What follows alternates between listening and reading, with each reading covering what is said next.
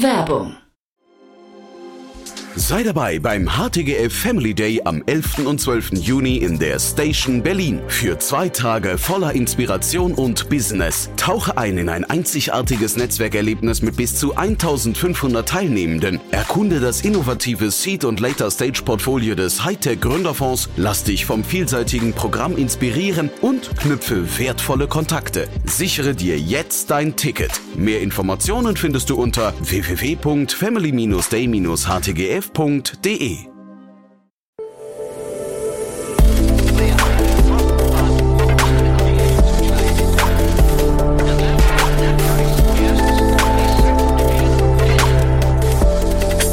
Insider Daily.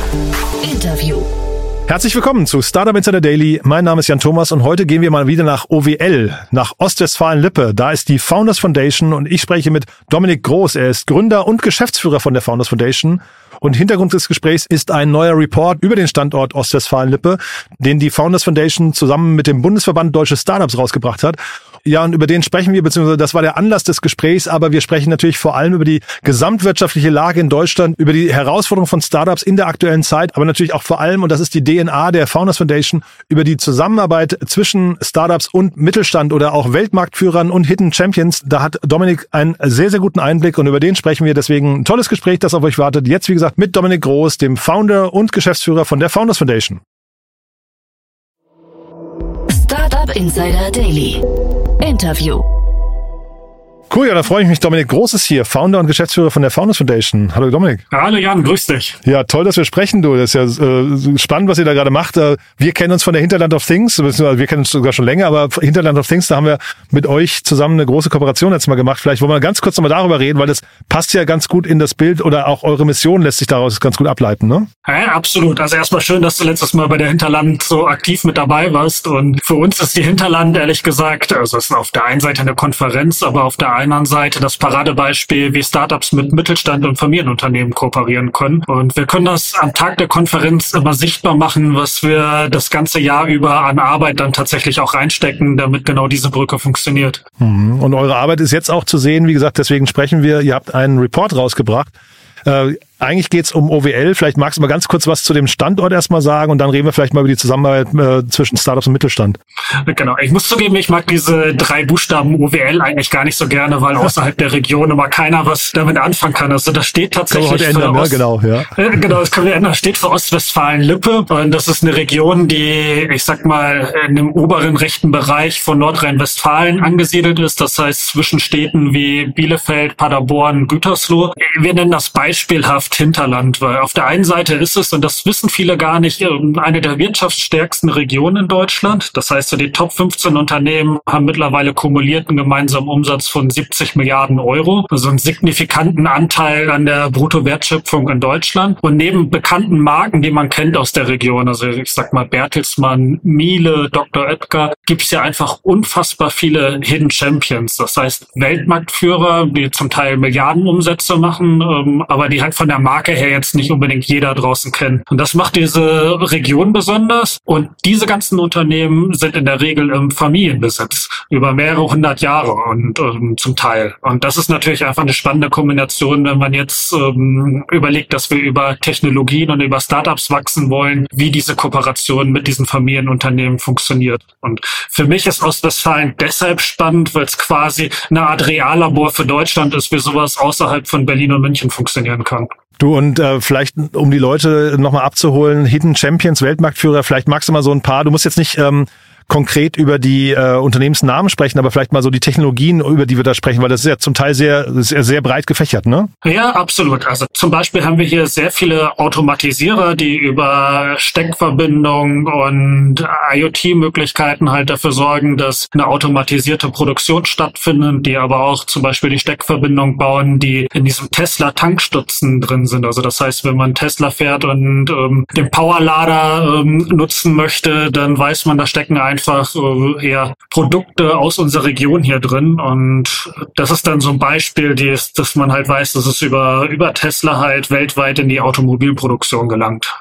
Und jetzt eure Rolle, vielleicht magst du da noch was zu sagen. Du hast ja gerade gesagt, ähm, ihr versucht äh, zu helfen, dass die, also du hast von einem Reallabor gesprochen, aber dass auch eben diese Unternehmen über Technologien und Startups wachsen können. Ist das schon euer Auftrag? Genau, wir machen zwei Sachen. Also die Founders Foundation steht namentlich als Fundament für Gründer. Das heißt, wir möchten die nächste Generation von Tech-Unternehmerinnen ausbilden und entwickeln. Das machen wir gemeinnützig. Also da gilt ein People First Ansatz und wir nehmen kein Equity. Haben wir mittlerweile so erfolgreich gemacht, dass tatsächlich hier signifikant auch die Zahl der Startups in der Region steigt. Und der zweite Teil, das ist dann ähm, unser wirtschaftlicher Geschäftsbetrieb, dass wir sagen, wir wollen einfach sehr aktiv diese Brücke bauen zwischen den Familienunternehmen, zwischen den B2B-Startups, aber auch den ähm, VCs, die es in Deutschland und Europa gibt. Und wie ist denn da euer, euer Blick jetzt drauf? Weil, also, wir haben die großen Metropolen, ne? Berlin voran und München und dann vielleicht Hamburg und so weiter, tut sich auch in Köln, im Kölner Raum viel. Ähm, hast du das Gefühl, dass ähm, es überhaupt Sinn macht für Startups im Hinterland zu gründen oder würdest du sagen, es macht eher Sinn, in Metropolen zu gründen und dann im Hinterland zu verkaufen? Äh, ja, also beides gut auf jeden Fall. Ich finde, in Deutschland hat, also gerade die Hauptstadt hat in Deutschland einen viel geringeren ähm, Beitrag zum, also zum Bruttoinlandsprodukt als zum Beispiel in anderen Ländern. Wenn man sich jetzt mal Paris oder auch in Frankreich oder Kopenhagen, Stockholm, in Dänemark und, und ähm, Schweden vorstellt, da hat die Hauptstadt wirklich einen sehr großen Anteil ähm, am Bruttoinlandsprodukt. In Berlin ist der Beitrag relativ gering und nichtsdestotrotz, ich meine, das hast du richtig gesagt, haben wir vor allem die internationalen Startup-Hubs in ähm, Berlin und München. Ich würde da sogar tatsächlich Köln und Hamburg noch mit ausnehmen, ähm, auch wenn die mittlerweile das eine oder andere gute Team haben, aber im Sinne des Gesamtökosystems würde ich deutschlandweit sogar nur diese beiden Städte nennen. So, jetzt ist es aber so, dass wir in diesem Hinterland, also ob jetzt bei uns oder Regionen rund um Heilbronn oder rund um Nürnberg oder auch ähm, in Norddeutschland, so Bremen, Oldenburg, die Ecke, dass wir einfach gucken müssen, dass wir auch dort über Technologie wachsen. Und deswegen ist das so wichtig, dass, ähm, ich sag mal, Deutschland als dezentraler Standort halt in den Flächenregionen auch beides abbilden kann. Würdest du aber sagen, also weil ich finde das eine, wichtige Diskussion, auch eine spannende Diskussion, würdest du sagen, es macht dann Sinn für Startups eben äh, auch in einer Gegend wie äh, zum Beispiel Bielefeld groß zu werden oder macht es nicht eher Sinn, dahin zu gehen, wo das Kapital ist? Weil äh, du hast jetzt gerade gesagt, 70 Milliarden Euro ähm, sag mal, am Bruttoinlandsprodukt werden bei euch äh, geschaffen. Das ist ja das ist ja super, aber die Frage ist, hat das für ein Startup oder ab wann hat das für ein Startup eine Relevanz? Ich meine, erstmal muss man sagen, dass das Kapital damit ja auch da ist. Also mhm. wenn man sich überlegt, ähm, wie die deutsche Venture Capital Szene sich finanziert, haben die natürlich viele von ihren LPs auch in diesen Flächenregionen sitzen. Das sind ja die Unternehmerfamilien und die Family Offices, die ihr Geld entsprechend äh, spenden, damit das in den ähm, ja, von den VCs auch investiert werden kann.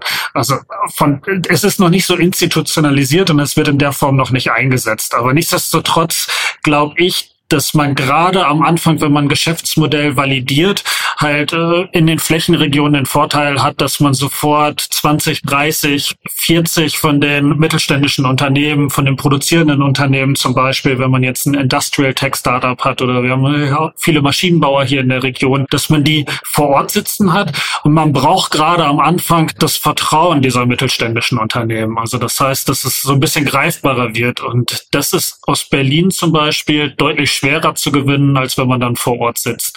Nachher, was die Skalierung angeht, hat man ja heutzutage den Vorteil, dass man sich einfach da auch verschiedener Ökosysteme bedienen kann und bedienen muss. Hm. Ist das eigentlich dann, wenn ich dir jetzt so zuhöre, ist das ein Architekturfehler dann fast, wenn man sagt, ähm, du hast ja vorhin so Bertelsmann, Miele, äh, Oetker und so angesprochen, wenn die jetzt LPs sind von Fonds, die dann in Berlin äh, Startups anziehen, ist das fast ein bisschen kontraproduktiv, ne? Ja, was heißt kontraproduktiv? Also letztendlich leben wir davon, dass wir internationale Hubs in Berlin und München haben. Und tatsächlich ist es natürlich, das kann man sich vorstellen, aus einer Stadt wie Bielefeld heraus deutlich schwerer, die internationalen Brücken zu schlagen, als jetzt aus Berlin oder München. Ich glaube einfach, wir brauchen beides. Also Ökosysteme leben ja davon, dass sie Innovationen nicht unterhalb einer Glocke entwickeln, sondern dass sie in der Lage sind, kollaborativ mit den besten Stakeholdern außerhalb des Ökosystems zusammenzuarbeiten. Und äh, wir profitieren zum Beispiel in unserem Ökosystem, was noch verhältnismäßig jung ist, also ich sag mal, wir sind jetzt so sieben, acht Jahre alt, äh, profitieren wir wahnsinnig von dem Know-how aus München und Berlin. Also die Investoren, aber auch die erfolgreichen Gründer setzen sich schon auch nochmal in die Bahn und kommen hierher und teilen ihr Wissen. Und umgekehrt machen sie ihre Türen auf, wenn wir mit unseren unseren Startups halt nach München oder Berlin fahren, um zu netzwerken. Und nachher ist das letztendlich das Win-Win, damit es funktioniert. Mhm. Und dieses äh, noch recht junge Ökosystem habt ihr jetzt eben abgebildet im OWL Startup Monitor 2023. Kann man sich auch, glaube ich, kostenlos runterladen, wenn ich es richtig verstanden habe. Ne? Ähm, was, war, was war die Motivation dahinter? Ja, für mich geht's ums äh, ja, so ein bisschen ums Benchmarking, ehrlich gesagt. Also wir bringen unseren Startups bei, dass ähm, alles, was nicht messbar ist, findet nicht statt. Und so ein Startup muss ja tatsächlich dann auch über seine KPIs und über die Zahlen, Daten und Fakten ähm, wachsen. Und genauso gilt das für uns. Also wir möchten ja auch gucken, ob das, was wir an Arbeit machen, nachher auch dazu führt, ob dieses Ökosystem wächst. So für mich ist zum Beispiel ein signifikantes äh, KPI, dass sowohl der Startup Output in der Region steigen muss, aber tatsächlich auch die Performance der Startups sich entwickeln muss. Und daran messen wir auch so ein bisschen unsere Arbeit und gucken nachher, wie groß dann noch der Beitrag der Founders Foundation ist an diesen KPIs und brauchen dann natürlich einfach schlicht auch Referenzwerte. Also wir haben in Deutschland ja den Vorteil, dass der Bundesverband deutscher Startups nicht nur den deutschen Startup Monitor rausbringt, sondern mittlerweile auch ähm, in der Fläche die ein oder andere Erhebung hat. Das heißt, wir können uns zum Beispiel dann auch mal mit anderen Flächenregionen vergleichen und haben dann natürlich auch für uns viel aussagefähigere Zahlen, als ähm, wenn ich jetzt meine KPIs mit denen von Tel Aviv zum Beispiel vergleichen müsste. Mhm. Lass uns mal, du hast jetzt mehrere Punkte genannt, die sind, äh, glaube ich, super spannend, so, um sie nochmal vielleicht ein bisschen zu vertiefen. Output und Performance, worauf guckt ihr da genau? Ich meine, Output ist relativ simpel. Wir gucken halt auf die, auf die Anzahl der gegründeten Startups, dann natürlich in welchen Bereichen diese Startups äh, gegründet wurden. Also für uns zählt natürlich Technologie, zählt der B2B-Fokus. Beim Thema Performance geht es vor allem darum, schaffen wir das, ähm, diese Startups auch äh, in das Spielfeld der Venture Capital Szene zu spielen. Das heißt, werden die Startups, die wir entsprechend auch ausgebildet haben, von VCs finanziert, was sich damit natürlich signifikant ähm, die Erfolgswahrscheinlichkeit dieser Teams erhöht. Und wir müssen halt dementsprechend dafür sorgen, dass wir ausreichend viel Venture Capital von außen in die Region bekommen. Wäre das dann auch, weil du hast gesagt, ihr messt den Beitrag oder analysiert den Beitrag der Founders Foundation, ist das dann schon der größte Beitrag oder ähm, an welchen Punkten kann man es noch messen? Ja, ich meine, also vielleicht, äh, wenn wir die Monitorzahlen betrachten, muss man ja fairerweise sagen, und das ist ein total gutes Zeichen, dass wir nicht mehr die einzigen in der Region sind, die äh, für den Startup Output verantwortlich sind. Also das heißt, es gibt mittlerweile auch Hochschultransferzentren, die dafür sorgen, dass die Studenten entsprechend ähm, ja auch in Gründung reingehen, ähm, Access bekommen und dann Technologie aus der Wissenschaft in Produkte und Umsätze umwandeln. Also von daher spielen hier mehrere Faktoren eine Rolle und das ist natürlich für uns schon mal gut. Und klar, wir haben selber nochmal darüber hinaus KPIs, dass wir uns, also ich sag mal, schon angucken, wächst das Startup Knowledge in der Region? Also wie viele Business Angels haben wir? Wie viele Seriengründer haben wir hier? Nicht alles ähm, eins zu eins abgebildet in diesem Monitor, aber für uns natürlich einfach schon wichtige KPIs. Auch das Thema Internationalisierung von Startups Marktreichweite. Also jetzt haben wir eben gesagt, wir haben den Markt hier direkt vor der Haustür, was total hilfreich ist für die Validierung. Aber nachher geht es ja auch darum, dass nicht nur die ostwestfälischen ähm, Mittelständler die Kunden von den Startups werden, sondern irgendwann der Dachraum, ähm, Internationalisierung, ob jetzt in die europäischen großen Volkswirtschaften oder über den großen Teich, sind natürlich für uns auch wichtige KPIs. Ihr macht das, glaube ich, seit fünf, sechs Jahren, ne, mittlerweile, oder? Genau, seit 2016 tatsächlich, also sieben Jahre jetzt. Sieben Jahre. Und so das erste Zwischenfazit? Das erste Zwischenfazit ist, dass ähm, wir super happy sind, dass jetzt gerade hier in Ostwestfalen vor allem die Gründungsanzahlen steigen. Also es ist ja nicht eine ganz leichte Zeit, wenn man, ähm, ich sag mal, unsere volkswirtschaftliche Entwicklung betrachtet und auch im Bundesdurchschnitt sind die Gründungszahlen ja im le letzten Jahr zurückgegangen. Und da sind wir so ein bisschen das gallische Dorf, was dagegen arbeitet. Also wir haben jetzt in der Region den Vorteil, dass die Zahlen nach oben gehen. Und von daher ist es so, dass wir aus einer Startup-Wüste in Ostwestfalen im Jahr 2016 jetzt zumindest ein lebendiges Ökosystem geschaffen haben mit ähm, fast 200 Startups, mit über 2000 Arbeitsplätzen in dem Bereich und vor allem ehrlich gesagt den Tendenzen, dass es mittelfristig kontinuierlich weiter steigen wird. Mhm. Ich höre so einen Grundoptimismus raus, ne? Weil ich habe ich hab jetzt gerade am Wochenende habe ich so eine Podcast-Folge gehört, eine ältere mit Lanz und Precht, die darüber philosophiert haben, dass ähm, eigentlich die Zeiten im Moment so eine, wir haben gerade so eine Zeit, wo die Unsicherheit bei Menschen noch nie so groß war wie oder so groß ist wie seit langem nicht mehr und man hat ja auch das Gefühl, gerade dieses Armdrücken zwischen Habeck und Friedrich Merz sind vielleicht auch nicht gerade zuträglich ähm, zu der zu der Gesamtstimmung.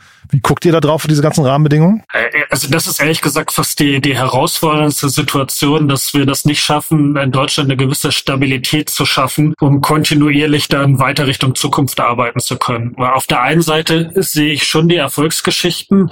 Also ich meine, jeder im Gründungsökosystem hat es wahrscheinlich gel gelesen. Das ist die Finanzierungsrunde mit Aleph Alpha gab in Höhe von 500 Millionen, was natürlich einfach ein Wahnsinnszeichen ist, dass ähm, KI auch aus Deutschland heraus funktioniert. Mhm. Auf der anderen Seite haben wir aber eine Herausforderung, wenn wir ja, dafür sorgen, dass gerade auch den mittelständischen Unternehmen, ähm, ich sag mal, zunehmend schlechter wird und dass die unter den ganzen Rahmenbedingungen auch ächzen, dann sind das ehrlich gesagt nachher auch die Kunden der nächsten Generation der B2B-Startups. Und das heißt, die B2B-Startups haben natürlich es deutlich schwerer, ihre Kunden zu gewinnen, haben es momentan deutlich schwerer, Kapital zu raisen, was wiederum dazu führt, dass natürlich äh, gerade dieser Bereich auch nicht in, äh, ich sag mal, in dem Rahmen wachsen kann, wie er wachsen könnte. Und deswegen ist es mit Sicherheit nicht förderlich, dass die Politik gerade in diesem Bereich die Rahmenbedingungen nicht schafft. Und wenn man dann noch bedenkt, dass Startups ja eigentlich möglicherweise der Nährboden sind für die Innovationen, die dann auch in den Mittelstand rein oder Weltmarktführer reingetragen werden,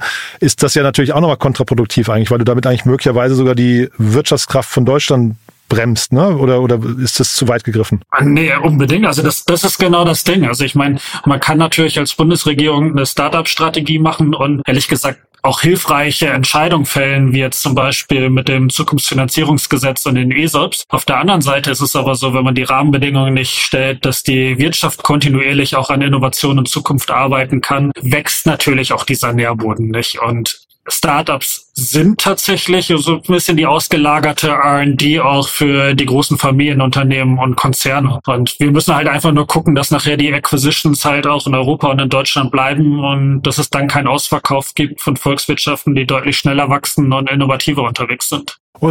Pip Klöckner hatte neulich so schön gesagt, er ist kurzfristig Optimist und langfristig Skeptiker. Wie ist es bei dir?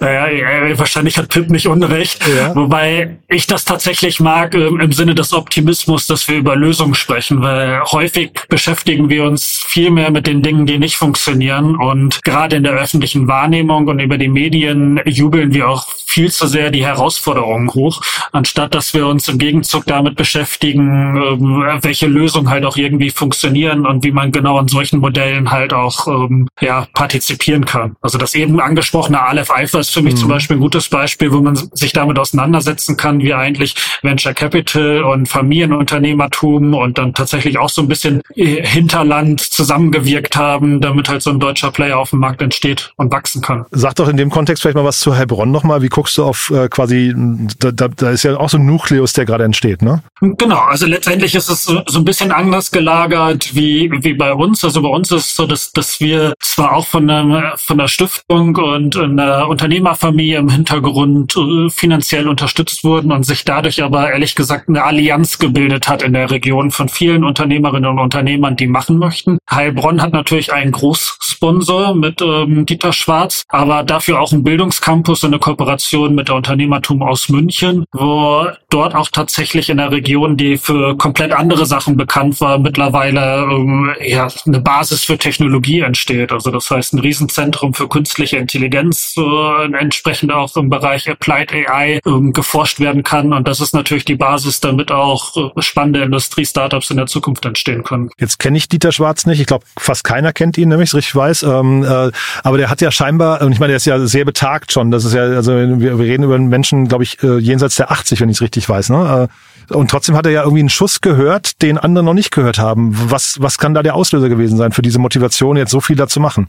Ich meine, wahrscheinlich hat man in Heilbronn auch die Herausforderung vor Augen geführt, dass man in der Stadt was machen muss, damit sie nachhaltig auch wirtschaftlich erfolgreich wird. Und letztendlich sehe ich schon das Potenzial auch vieler Familienunternehmer, die Lust haben, was zu machen und auf der Suche nach Lösungen sind. Und ich glaube, wir brauchen einfach ein paar mehr Kanäle, um genau die Kraft, die Energie, aber auch das Kapital ent zu entfalten. Und Vorreiter gibt's immer und ich finde ehrlich gesagt, dass die Unternehmerfamilie Mohn hier vor Ort, jemand wie Susanne Klatten in mhm. München oder auch Dieter Schwarz in Heilbronn zeigen, was man dann auch als Unternehmer bewirken kann. Aber es ist witzig, dass du sagst, weil genau die drei Namen hatte ich mir auch gerade aufgeschrieben. Ich glaube, sie sind auch so auch, äh, augenfällig, aber wer kommt denn da noch? Was gibt's denn für in der zweiten Reihe noch an, an weil wir, also Vorzeigeunternehmer, Hidden Champions und so haben wir ja viele, ähm, aber Initiativen wie die drei, die wir jetzt gerade ge genannt haben, gibt's wenig, oder? Äh, zu wenige. Also ich, ich meine, es gibt's ja, aber... Also Fissmann hat viel gemacht, ne? Genau, ich finde, Max Fissmann hat viel gemacht. Ähm, da ist ja vielleicht auch noch mal ein bisschen Kapital offen, um das ein oder andere machen zu können. Ähm, es ist so, dass, finde ich, der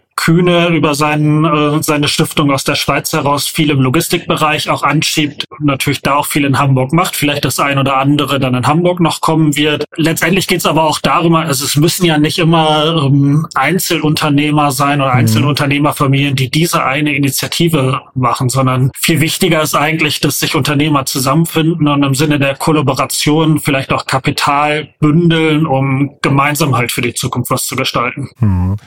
Wo geht's jetzt hin mit euch? Ähm, und vielleicht auch damit mal, wenn du dir was wünschen könntest für OWL oder auch für euch, was wären so Themen auf der Wunschliste? Also für uns heißt es auf jeden Fall, dass wir die, die Zahlen explizit weiter ausbauen. Also auf der einen Seite in der Breite, dass wir äh, Jahr für Jahr daran arbeiten, mehr Startups in der Region zu haben und auf der anderen Seite an der Performance der Startups arbeiten. Ich persönlich glaube an den Flywheel-Effekt. Das heißt, wenn ein Startup tatsächlich mal richtig gut wächst ähm, und äh, muss, muss jetzt nicht immer zwingend ein Unicorn sein, aber ich sag mal im hohen dreistelligen Millionenbereich dann auch die Bewertung hat, vielleicht den Exit dann auch mal hinbekommen, hat man den großen Vorteil, dass sowohl die ersten Mitgründer, aber auch die ersten Mitarbeiter, ähm, Manager entsprechend ähm, vielleicht selber wieder gründen. Also das sieht man an vielen anderen Standorten, dass aus erfolgreichen Startups auch die nächste Generation von Gründerinnen und Gründern erwachsen ist, die mit sehr viel Erfahrung dann plötzlich ein neues Venture vorantreiben. Man hat aber vor allem auch auf hohem Niveau Business Angels, die über den Exit heraus dann auch schon Lust haben, Interesse haben, das Geld dann in der eigenen Gründerszene, also in der regionalen vor Ort dann wieder zu investieren. Und mhm. das wird für uns mit Sicherheit ein,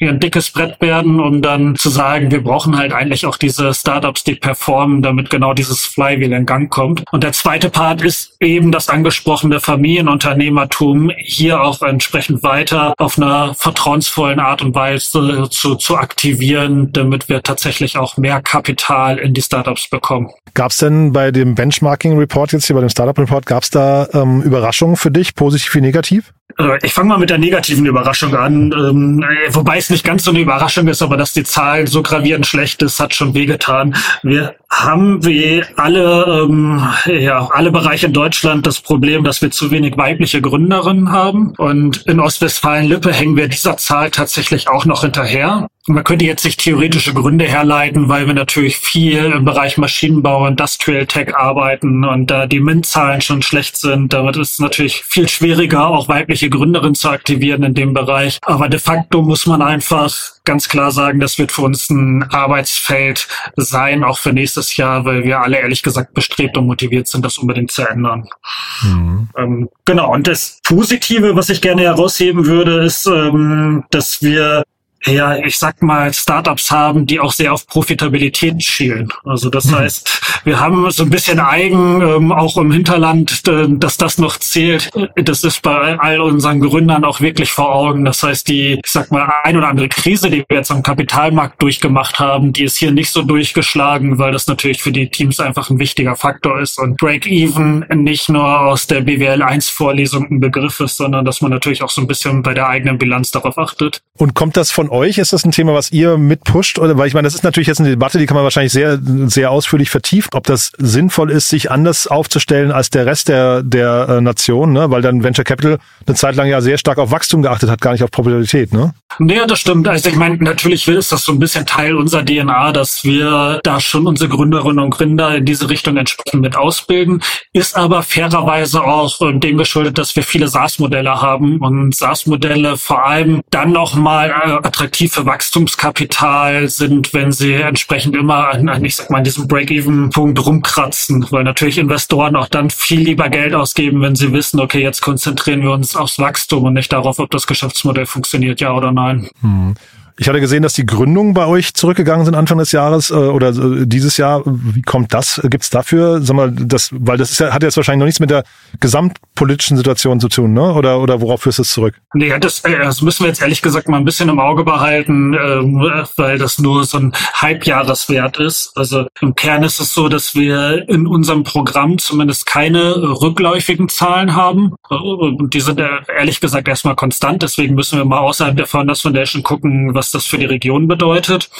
Ich kann mir jetzt vorstellen, dass in der zweiten Jahreshälfte auch nochmal ausreichend viele Startups hier gegründet wurden und werden, ähm, dass, dass die Zahl einigermaßen stabil bleibt. Aber de facto ist es immer so, dass wir jetzt über die komplette Zeit her schon merken, wenn, ähm, ich sag mal, die, die, nach dem Coronavirus, als, als die Krisenzeit ganz am Anfang stand, war es schwer, äh, Menschen zu motivieren zu gründen. Als der Ukraine-Krieg ausgebrochen ist, war es schwer, genau in diesem Moment halt Gründer zu aktivieren. Und jetzt war es halt auch nochmal so mit dem, äh, ja, ich sag mal, mit der ganzen Inflation und auch dem Thema in Israel, dass es auch wieder so eine Phase ist, wo Leute tendenziell mehr nach Sicherheit gieren, als in die Startup-Gründung zu gehen. Und häufig ist es dann sechs Monate, sechs Monate später so, dass dann doch irgendwie der Wunsch rauskommt, das selber machen zu wollen und die Welt positiv zu verändern. Und deswegen sind es immer die Verschiebungen nach diesen Botschaften, dass dann die nächste Generation wieder aktiviert wird.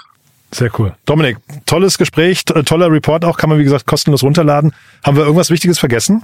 Ich glaube, wir haben soweit alles gesagt, außer die alle Gründerinnen, die zugehört haben. Ich freue mich, wenn ihr nach Ostwestfalen-Lippe kommt. Wir unterstützen euch super gerne, ähm, dabei euer Startup groß werden zu lassen. Aber sagt dazu noch mal was gerne. Also an wen richtet sich jetzt dieser Appell und wie kann man, wenn man jetzt sagt, Ostwestfalen-Lippe könnte spannend sein, wie wird man da aufgenommen? Genau. Also wir haben äh, tatsächlich, wie eben erwähnt, Startup-Programme, die sich an den Menschen orientieren und frei von Equity sind. Und im Kern ist es so, dass wir einen Schwerpunkt haben mit Education Tech Startups, der deutlich über die Region hinausgeht und einen Schwerpunkt haben mit dem Fokus B2B, der eher, ich sag mal, fokussiert ist, dass die Teams sich auch in der Region ansiedeln. Aber wir ziehen da keine Glocke drüber. Das heißt, wir nehmen auch immer Teams von außen auf und ähm, zu gucken, dass natürlich wir einfach ein entsprechend hohes Niveau haben. Das heißt, es kann sich jeder bei unserem Programm melden und wir starten tatsächlich mit Menschen einfach, die Lust haben, haben zu gründen. Die müssen noch nicht mal zwingend eine Idee haben. Also wir machen auch Co-Founder-Matching-Formate und haben dann die Formate entlang des Erfahrungshorizontes aufgeteilt. Das heißt, wenn man schon mit einem Team unterwegs ist und hat vielleicht schon den ersten MVP, kann man bei uns im Accelerator einstarten. Und wenn man eine Einzelperson ist, in unserer Startup School oder Education Tech Academy.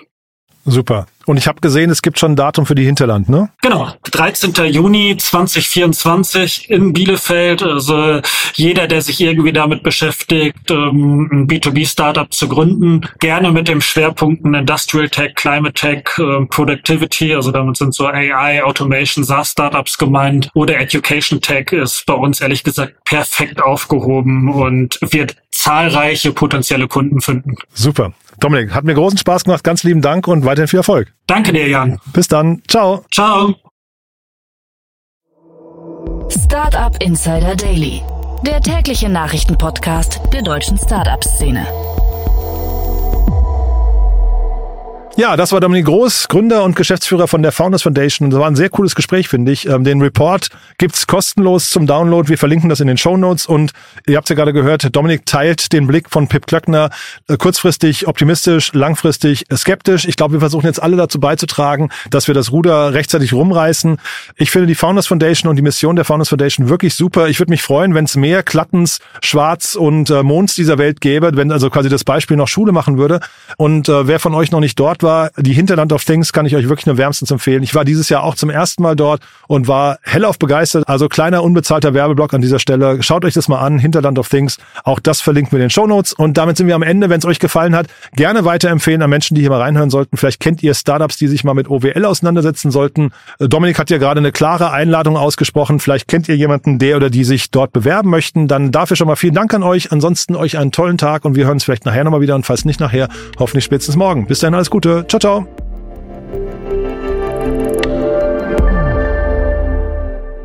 Diese Sendung wurde präsentiert von Fincredible. Onboarding made easy mit Open Banking. Mehr Infos unter www.fincredible.io.